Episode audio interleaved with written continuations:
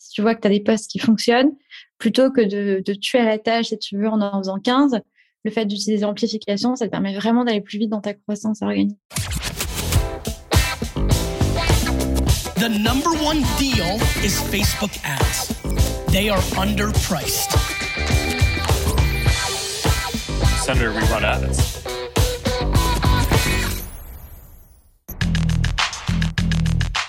Bienvenue dans No Pay No Play, le podcast qui décrypte pour vous la publicité sur Facebook et Instagram. Je m'appelle Joseph Dogno, je suis consultant spécialisé en Facebook Ads depuis 2016. J'ai un blog qui s'appelle Neomedia, une newsletter gratuite sur les Facebook Ads et je vous retrouve tous les 15 jours dans ce podcast pour vous aider à bien comprendre et à mieux utiliser l'outil publicitaire de Facebook et d'Instagram. Aujourd'hui, on va parler de la rencontre entre l'organique et le paid, sujet que j'ai jamais abordé jusqu'ici. J'ai vraiment toujours été très focus sur euh, les Facebook Ads, donc la partie payante, la publicité, mais j'ai trouvé que c'était intéressant de confronter un petit peu la réalité de l'organique, et donc euh, qui est souvent géré par des community managers, des social media managers, avec ce qui se passe dans toute la stratégie payante d'acquisition. Et pour ça, je reçois Emmanuel Patry, qui est analyste et formatrice spécialisée dans les réseaux sociaux. Avant ça, on va reprendre les bonnes habitudes, je répondrai à une question d'une auditrice, et je vais vous parler bien sûr de toute l'actualité des Facebook Ads, et elle est très dense en ce moment. Si vous venez de découvrir No Pay No Play et que vous ne voulez pas rater les prochains épisodes, je vous invite à vous abonner sur votre appli de podcast préféré. Vous pouvez aussi retrouver tous les épisodes sur mon blog neomedia.io slash blog ou neomedia.io slash podcast. Allez, c'est parti, on va tout de suite commencer par l'actualité des Facebook Ads. Aujourd'hui, dans l'actualité des Facebook Ads, je vais vous parler du tracking des conversions qui s'améliorent sur iOS, le bon côté de la chute de Meta en bourse, le feed et les MetaMates, et enfin Meta qui dément vouloir fermer Facebook et Instagram en Europe. Bonne nouvelle, Meta estime avoir réduit de 15% à 8% l'écart de reporting pour les conversions web provenant d'utilisateurs iOS. Alors je vous traduis en français pour euh, celles et ceux qui n'ont pas tout à fait compris. Depuis la mise en place d'iOS 14.5 il y a un an, à peu près en avril 2021, on a perdu beaucoup de données de tracking de tous les utilisateurs qui étaient sur iOS et qui peuvent désormais opt-out du tracking de Facebook.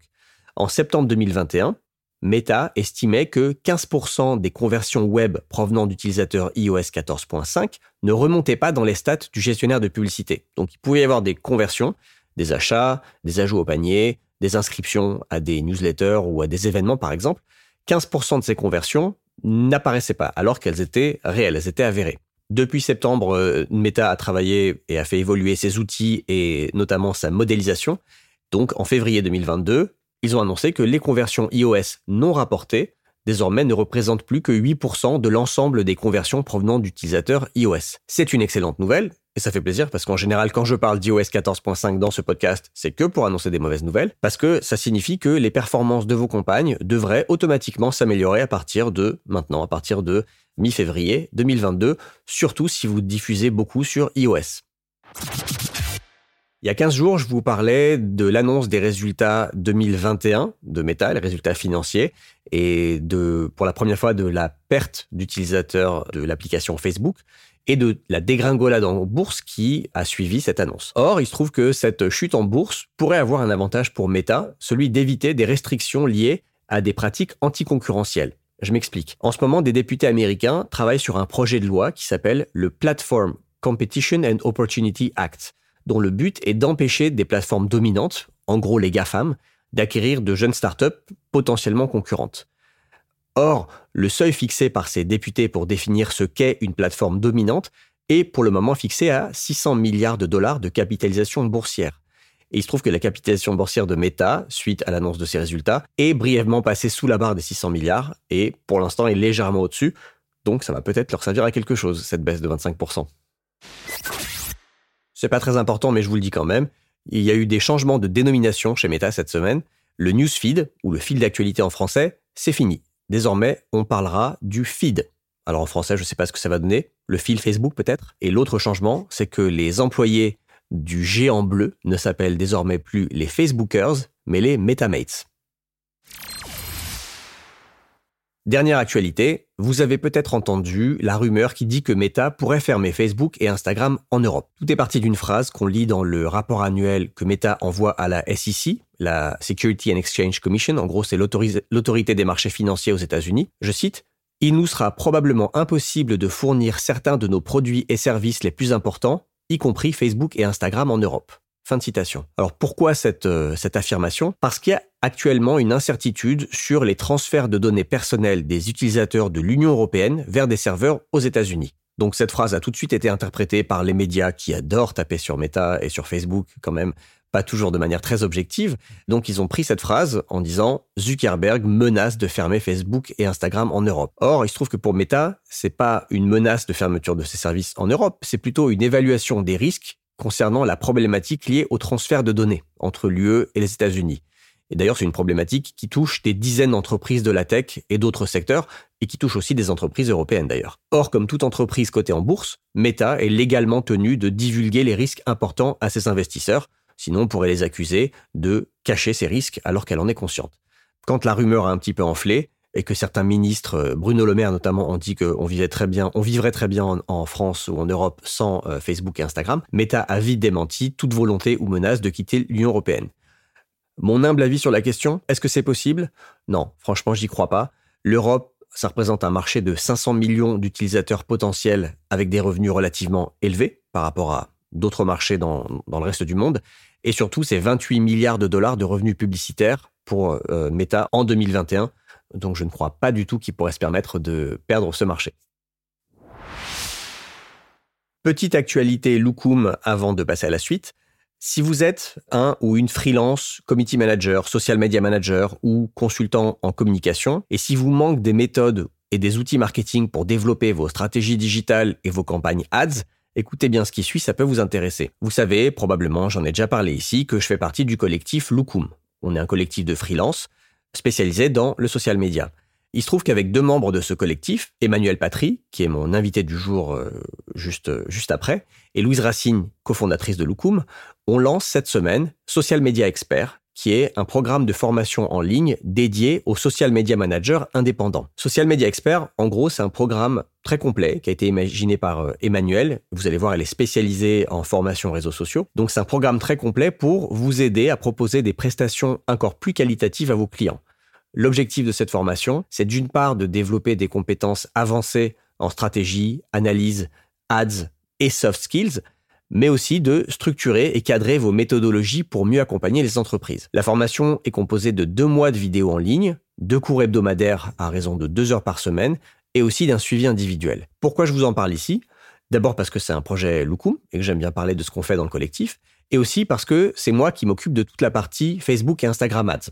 J'ai enregistré ces dernières semaines une douzaine de vidéos pour un module de 4 heures en tout, où vous apprendrez à maîtriser le business manager, les objectifs de campagne, les outils de ciblage avancés, les bonnes pratiques en termes de visuel et de copywriting pour vos publicités, les analyses, une méthodologie simple pour gérer des sponsorisations de postes sans utiliser le bouton maudit booster la publication et plein d'autres choses. Donc si vous êtes CM ou Social Media Manager en freelance et que vous voulez monter en compétence sur la partie Facebook Ads, analyse, stratégie marketing et aussi apprendre à communiquer sur votre activité pour mieux vous vendre, je vous invite vraiment à aller jeter un œil au programme détaillé et aux modalités d'inscription sur l'adresse suivante neomedia.io slash SME pour Social Media Expert, neomedia.io slash SME. Je précise que cette formation prépare à la certification développer son activité avec le web marketing et qu'elle est éligible au financement par le CPF.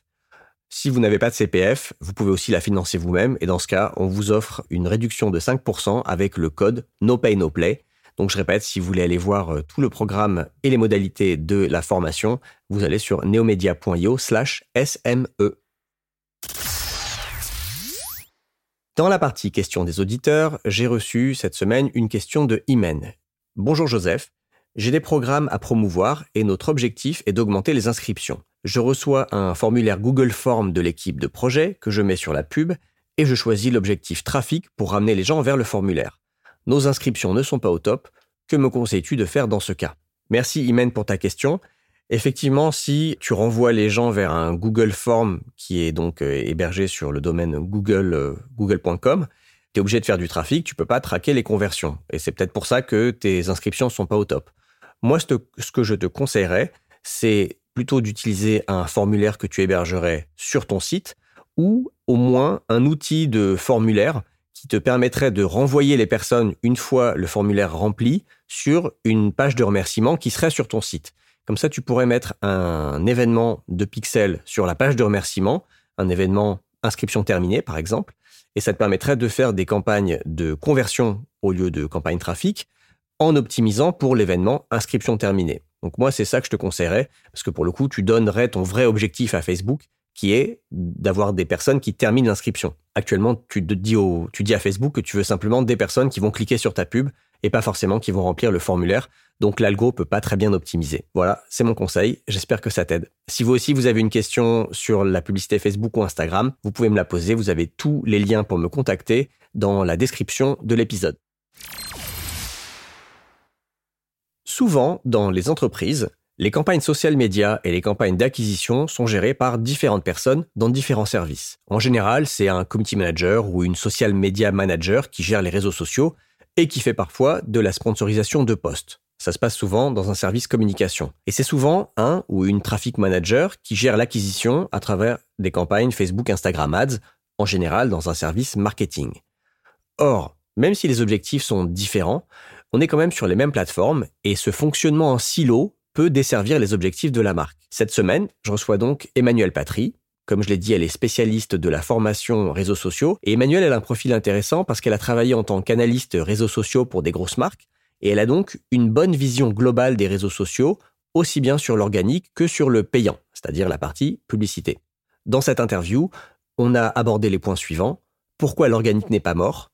Pourquoi il est nécessaire que le paid et l'organique s'hybrident et se parlent, pourquoi c'est important que tous les CM aient des bases en Facebook Ads, et comment les social media managers et community managers peuvent repérer les formats organiques les plus performants pour les utiliser dans des stratégies d'acquisition payantes? Je vous laisse avec mon interview d'Emmanuel Patry. Aujourd'hui, j'accueille donc Emmanuel Patry de Social Media Lab. Emmanuel, bonjour. Bonjour Joseph et merci pour l'invitation dans ton super podcast que j'adore et que j'écoute tout le temps. Ah bah super, c'est un bon début, ça fait plaisir. Alors euh, pour les auditrices et les auditeurs, Emmanuel et moi on se connaît parce qu'on fait partie du même collectif, le collectif d'indépendants Lukum, qui est spécialisé dans les problématiques sociales médias. Bah donc euh, voilà, c'est comme ça qu'on a été amené à se connaître et à collaborer ensemble. Emmanuel, tu peux peut-être te présenter pour commencer alors oui, effectivement, euh, je m'appelle Emmanuel et je fais partie du collectif euh, et euh, je suis consultante spécialisée en analyse de données sociales médias, donc les données organiques et aussi les données paid des campagnes. Et je suis aussi formatrice en stratégie social média. Ok, super. Alors Emmanuel, aujourd'hui, avec toi, on va parler d'un sujet qui sort un petit peu des sujets habituels de, des interviews de No Pay No Play, où c'est très axé Facebook Ads, technique, euh, on rentre vraiment dans le détail.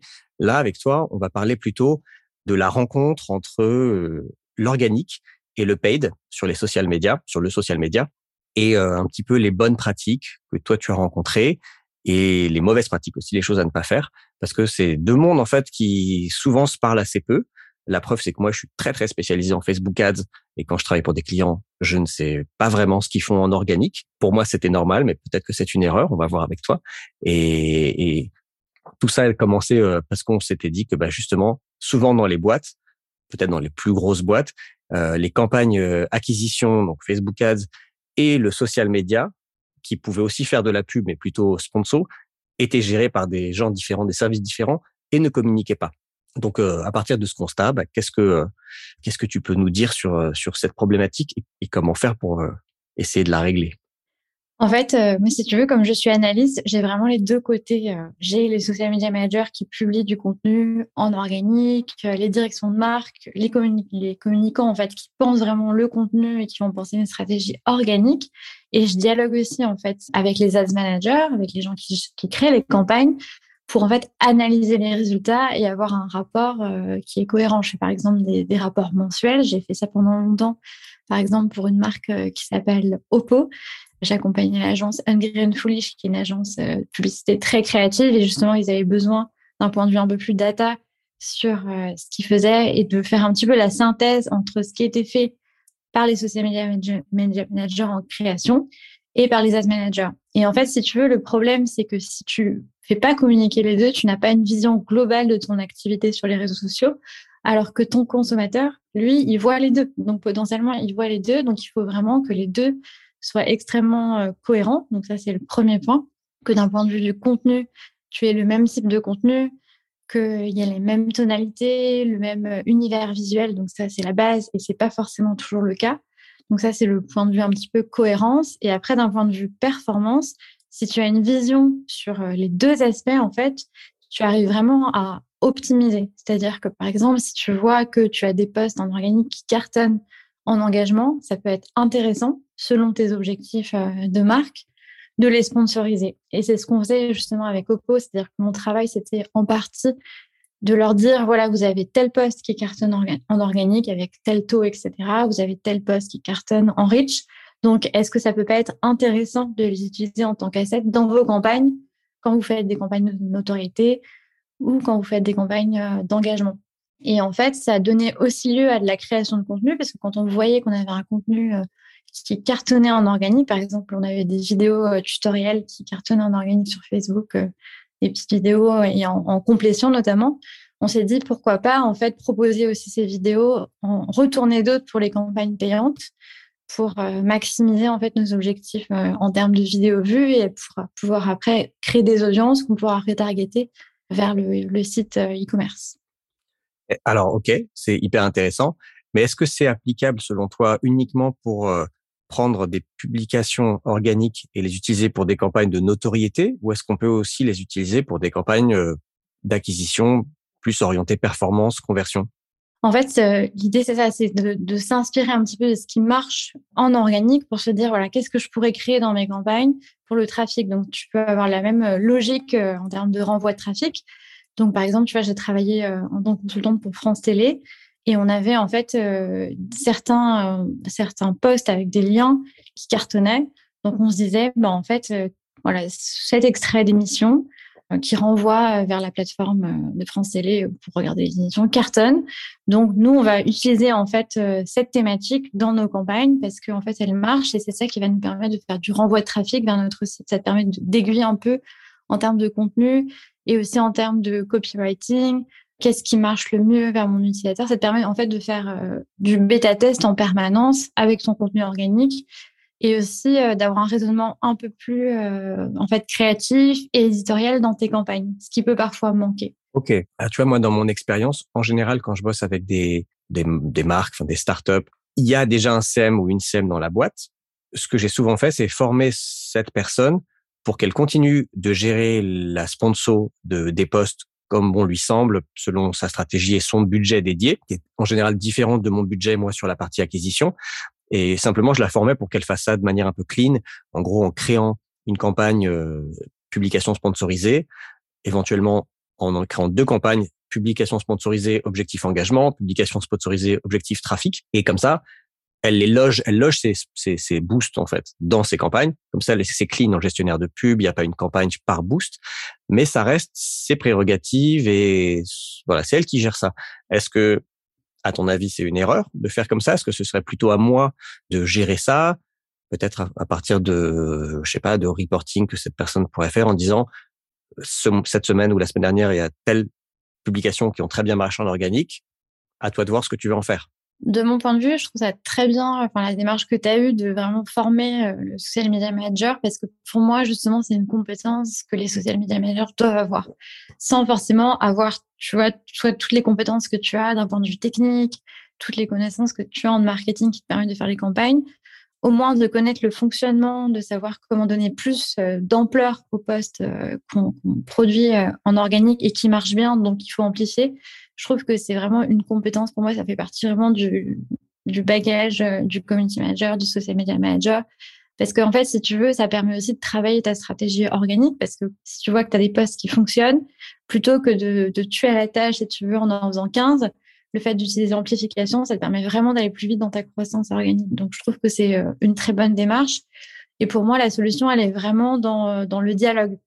C'est-à-dire que vraiment, effectivement, faire des points euh, très réguliers, si c'est géré par deux services différents, par exemple, faire un point euh, mensuel où on met à plat toutes les datas, on, on, regarde un peu les postes qui ont bien marché dans les campagnes, les posts qui ont bien marché en organique, on compare, on dit qu'est-ce qu'on pourrait faire, etc. Tu vois, par exemple, sur mon client Oppo, on avait vu que la thématique tennis, ça cartonnait en organique, mais aussi en paid, parce qu'ils étaient allés chercher des audiences et en, plus, c'était pendant un événement, etc.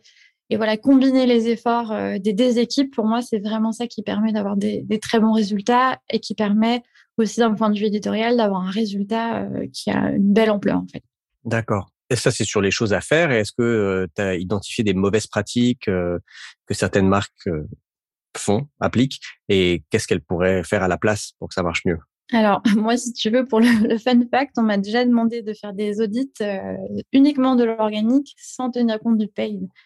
Donc, en fait, si tu veux isoler les deux, déjà, c'est une mauvaise pratique en soi. Donc, je pense que voilà, c'est pour ça que je dis, il faut vraiment essayer, même si on a deux services différents, il faut vraiment faire en sorte de partager ce qui est fait. Et le problème, effectivement, c'est que souvent, tu l'as constaté aussi dans les entreprises, euh, dans l'organisation séparée. Donc, tu as par exemple la direction de la marque et la direction de l'acquisition qui vont faire les choses. donc, la bonne pratique, ce serait d'essayer de les rassembler pour que justement on ait les mêmes bases, la même connaissance de ce qui fonctionne et de ce qui fonctionne pas, et euh, la même connaissance aussi de ce qui est travaillé en termes de marketing, parce que même en organique, ça reste quand même euh, du, marketing. Après, euh, l'autre un peu erreur que, que j'entends, que, que je vois souvent, c'est que on dit souvent que l'organique est mort, ce qui est pas vrai pour moi, quand on construit une stratégie social média, c'est vraiment important justement de commencer par l'organique, de réfléchir vraiment à une présence organique et d'amplifier après, une fois qu'on a compris les codes d'une plateforme, comment elle marche, etc. Donc c'est vrai que sur Facebook aujourd'hui, c'est très très difficile de, faire de l'organique, mais c'est quand même important de comprendre vraiment le fonctionnement du réseau et ça permet d'éviter de, de faire des erreurs parce que par exemple, quand tu fais des déplacements publicitaires, tu peux aussi faire des placements euh, sur Instagram. Mais parfois, la méconnaissance euh, des plateformes fait que ce ne sont pas les, bons formats qui sont envoyés vers Instagram. Tu vois, c'est des erreurs euh, qu'on voit souvent. Enfin, je pense que tu dois le voir aussi. oui, puis c'est pas les mêmes codes. Oui, c'est ça. Je pense que ça vient d'une méconnaissance des codes. Donc, le fait de travailler en organique ou de comprendre comment ça marche, en tout cas, ça permet vraiment d'éviter ça.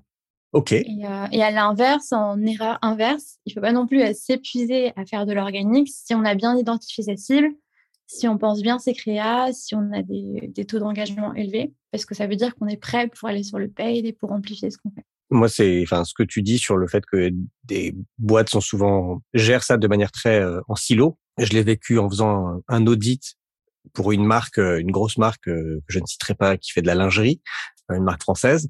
Et j'étais venu donc faire un audit et former une équipe qui pour moi était bah, l'équipe qui faisait la pub. Et donc il y avait des campagnes à la fois euh, qui partaient de postes de la page et des campagnes d'acquisition. Donc moi j'ai fait un audit global. Quand j'ai commencé à leur dire tout ce qui allait pas, selon moi, sur les campagnes très perf, très e-commerce, euh, les filles m'ont dit ah mais non c'est pas du non on gère pas ça, c'est un autre service qui gère ça.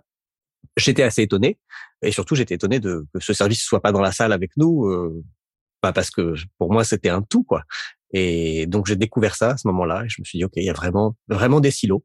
Mmh, il y a des silos, mais je pense qu'à notre niveau, on peut œuvrer pour euh, justement euh, ne pas, faire en sorte que ces silos soient moins importants. Donc, par exemple, tu vois, quand je fais des formations stratégie social média, je passe toujours beaucoup de temps, même si je ne sais pas une formation, dans cette formation, si j'aborde pas, par exemple, la partie paid, je vais quand même passer du temps à expliquer comment ça marche pour que les équipes soient au courant et puissent en fait dialoguer efficacement avec le service acquisition et connaissent leur langage. Voilà, et les mêmes, euh, enfin, je pense que c'est aussi une histoire de langage et les mêmes langages et leur donner un petit peu des réflexes qui leur permettent aussi de passer après aux campagnes payantes facilement. Par exemple, leur expliquer les différentes phases d'une campagne, leur expliquer qu'en organique, elles peuvent aussi s'adresser aux différents stades en fait d'achat d'un prospect. Elles peuvent s'adresser à la phase de découverte, à la phase d'engagement, etc. Elles peuvent aussi avoir la même logique de manière à basculer facilement en paid et aussi de, manière à avoir des postes qui puissent être facilement utilisés en paid. Ok, donc en conclusion, est-ce qu'on peut dire que tout ça est un écosystème euh, global et que euh, même si l'organique et le paid ne servent pas forcément les mêmes objectifs, il faut quand même, ils peuvent pas être complètement euh, séparés? Bah, oui, pour moi, c'est vraiment euh, la même chose. On construit sa présence sur les réseaux sociaux. En paid, on va aller plus loin, c'est-à-dire qu'on va vraiment être euh, dans du ciblage, dans de l'acquisition de prospects. On va essayer de sortir des plateformes justement et de mesurer, de quantifier, d'avoir un ROI. Et alors qu'en organique, on va être plus sur le côté communautaire, on va essayer vraiment de créer un lien, de, de, de construire vraiment une communauté de marque. Mais les deux vont ensemble parce que si on construit bien, si on fait bien son travail de construction de communauté de marque, après on a des campagnes qui cartonnent, tu le sais mieux que moi. Et à l'inverse, si on fait du, si on fait bien son ciblage, si on travaille bien euh, ses audiences, etc., on, les connaît mieux, on sait ce qui marche et ça nous aide aussi du coup à créer notre communauté de marque. Top. Est-ce que tu peux nous parler un peu, je, je l'ai mentionné en introduction, est-ce que tu peux nous parler un peu de la formation que tu viens de lancer, euh, Social Media Expert, à laquelle j'ai eu la chance de collaborer? Alors, Social Media Expert, c'est un programme euh, qu'effectivement j'ai créé en collaboration avec toi et avec euh, Louise Racine, qui est un programme en deux mois qu'on peut suivre à son rythme pour les consultants en communication et les community managers qui veulent développer leur activité et aller plus loin avec des compétences plus avancées comme effectivement euh, les ads, mais aussi l'analyse et aussi beaucoup de ressources euh, marketing en fait, par exemple comment comment faire des newsletters euh, quand on est consultant, comment gérer son temps, quels outils on peut utiliser. Et il y aura aussi beaucoup de surprises euh, durant ce parcours que, je ne vous dévoilerai pas, mais vous pouvez déjà aller voir la page du programme et, euh, vous inscrire. Et euh, on a même un petit code pour vous, un petit code promo qui s'appelle no, que vous pouvez utiliser pour, pour vous inscrire à la formation. Alors, si vous voulez le lien de la page de, de présentation, bah, je le mettrai dans la description, de, dans les notes de l'épisode, avec le code. Et donc, ouais, moi, j'ai participé à cette formation, puisque, donc là, je m'adresse à l'audience. J'ai participé à cette formation puisqu'Emmanuel m'a demandé de faire un module orienté ads, sachant que moi, j'ai déjà une formation en ligne qui s'appelle la Facebook Ads Masterclass, qui est 12 heures de contenu sur la pub Facebook, un contenu assez dense, assez costaud. Et donc là, j'ai un peu tiré l'essentiel de cette formation, donc moi j'ai un module qui va durer aux alentours de trois heures. C'est pas tout à fait fini à l'heure où j'enregistre ce, podcast. J'ai pas copié-collé les vidéos, j'ai réenregistré toutes les vidéos en ayant en tête que ça s'adresse à des CM, à des social media managers, freelance pour la plupart. Et donc euh, comment utiliser ce qui est utile et approprié pour eux dans le dans l'outil Facebook Ads. Euh, mais ça va de la création d'un business manager, les objectifs de campagne, les différents formats et aussi des stratégies justement, des petites méthodos pour euh, booster les publications sans appuyer sur le, bouton euh, booster la publication que je déteste et que je déconseille à tout le monde. Donc voilà, c'est une formation très complète que je vous encourage, en tout cas tous les, CM, les social managers, freelance qui nous écoutent, à aller, aller regarder. En tout cas, ça rejoint euh, effectivement la problématique euh, d'aider aussi les community managers, les social media managers à utiliser ces outils que sont les ads dans leur activité et sans forcément devenir des experts euh, du sujet, au moins de bien comprendre l'écosystème et d'être capable de lancer ses premières campagnes. Exactement. merci Emmanuel. Est-ce que tu as quelque chose à ajouter ou sinon où est-ce que où est-ce qu'on renvoie les auditrices et les auditeurs qui veulent en savoir plus sur ce que tu fais?